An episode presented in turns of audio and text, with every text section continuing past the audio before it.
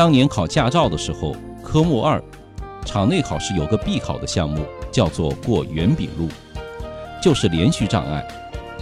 哎呦，我勒个去啊！练得我是两手酸疼。当时呢，就有人问：练这个平时能用上吗？有一次我去武汉，在京港澳高速上，有辆沃尔沃 S 八零，时速呢一百左右，一直齐线行驶。我在后面呢，总是判断不准他的行车意图。后来找准机会，我把它超了。我推测。他齐线行驶，有可能就是判断不准轮胎的位置。新手，其实啊，不关新手，大部分的驾驶员都判断不准轮胎的位置。不信，我们可以做一个实验：找个矿泉水瓶，你试着分别用四个轮胎去碾压，看看你碾压的几率有多大。我告诉你我的几点体会。一，驾驶员左腿的位置与左轮胎在同一条直线上，用左腿正对着矿泉水瓶压过去，正好。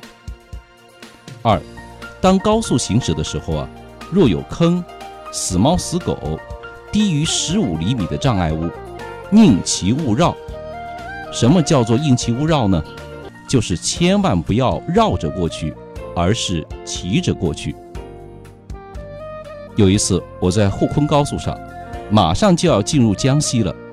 前面一辆红色的轿车突然来回扭了两下屁股，我下意识的刹车，走近一看呢，是个长方的木头。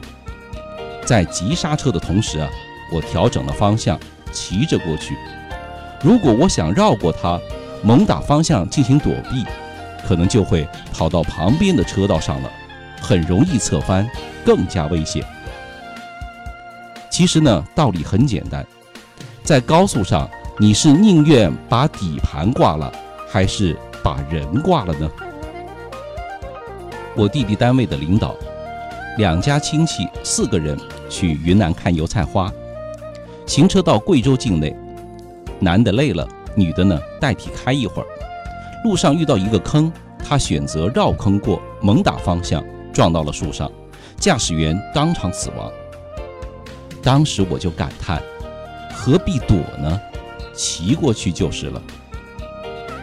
这也是为什么驾校要考过连续障碍的缘故，就是让驾驶员能够熟练地掌握四轮的行驶轨迹。很遗憾，驾校呢只教学员投机取巧，告诉学员第一个饼打几个圈，第二个打几个。我记得前几年考试要求过圆饼。很多教练员是怎么做的呀？在地下，在那个圆饼前面画一个坨坨，要学员只要前保险杠一挨到那个圆饼，马上打方向。所以六个圆饼，他就画了五个坨坨。第一个圆饼不要画。有一次领导去检查说：“这样怎么能行呢？考出来的学员怎么要的呢？把这个点涂掉。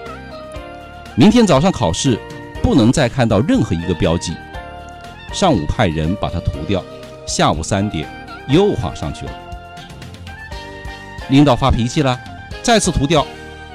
然后呢，要保安守在那里，把那个点位涂完了以后啊，保安守在那里，背了个凳子，八条线路就八个保安守着那个圆饼，一直守到凌晨三点多钟。